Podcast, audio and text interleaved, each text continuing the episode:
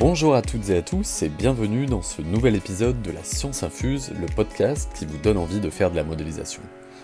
Je m'appelle Vincent Bruyère, je suis directeur technique de Simtech et je vais initier aujourd'hui une nouvelle série de podcasts décrivant l'intérêt de la modélisation des procédés de fabrication. En effet, afin de maîtriser et d'optimiser toujours plus leurs procédés, les industriels font de plus en plus appel à la modélisation et à la simulation numérique. On va essayer de voir ici pourquoi, quels en sont les enjeux et qu'est-ce que la modélisation apporte sur des exemples concrets.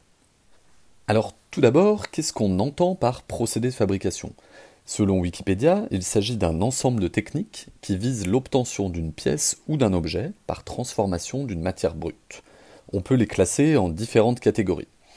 Il y a les procédés par enlèvement de matière, généralement appelés usinage, cela englobe le tournage, le fraisage, le perçage ou encore la découpe, qu'elle soit effectuée par un outil classique, on parle de cisaillage, ou par jet d'eau, oui, on peut découper du métal avec de l'eau, ou par laser.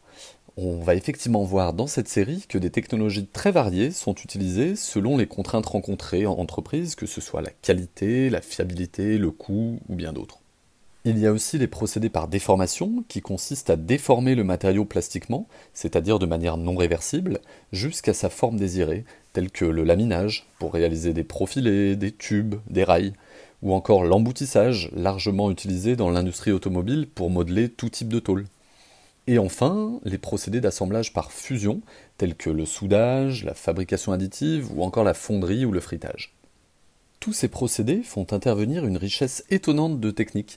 Pour produire une source de chaleur, en soudage par exemple, on peut utiliser une flamme de chalumeau, un laser, un plasma, ou encore des décharges électriques ou des courants induits. La compréhension des phénomènes physiques sous-jacents s'avère indispensable pour maîtriser le procédé.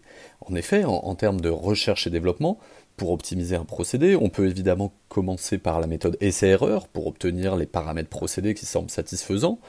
Pour le soudage, on peut faire varier la puissance, la vitesse, mais à chaque nouveau matériau, ou nouvelle pièce, ou nouvelle condition opératoire, il convient de réaliser un nombre important d'essais.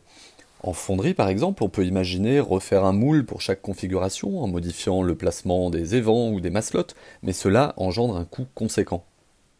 On peut aussi effectuer des plans d'expérience pour limiter le nombre de configurations à traiter, mais une autre stratégie vise à réaliser ces essais de manière virtuelle via un modèle numérique. L'intérêt est de limiter le nombre d'essais, de pouvoir isoler l'importance d'un phénomène sur un autre, et de prédire les déformations résiduelles ou le risque de rupture ou la formation de défauts par exemple. En effet, les phénomènes physiques rencontrés dans les procédés peuvent être très variés et complexes et sont souvent fortement couplés entre eux et donc au final rendent difficile la compréhension et la maîtrise fine du procédé afin de gagner les derniers pourcents d'efficacité pouvant permettre de se démarquer par rapport à la concurrence, la modélisation joue alors un rôle majeur.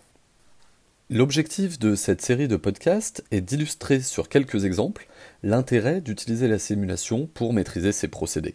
Le premier exemple que je traiterai sera le soudage. C'est un procédé sur lequel nous avons beaucoup travaillé à Simtech et qui est très utilisé dans l'industrie. Je discuterai ensuite de nombreux autres procédés tels que la fonderie, le fritage, le perçage et bien d'autres. Merci d'avoir écouté ce podcast sur l'introduction de cette nouvelle mini-série et n'hésitez pas à poser des questions en commentaire ou nous les envoyer sur le site internet de Simtech www.simtechsolutions.fr. D'ici là, portez-vous bien et à la semaine prochaine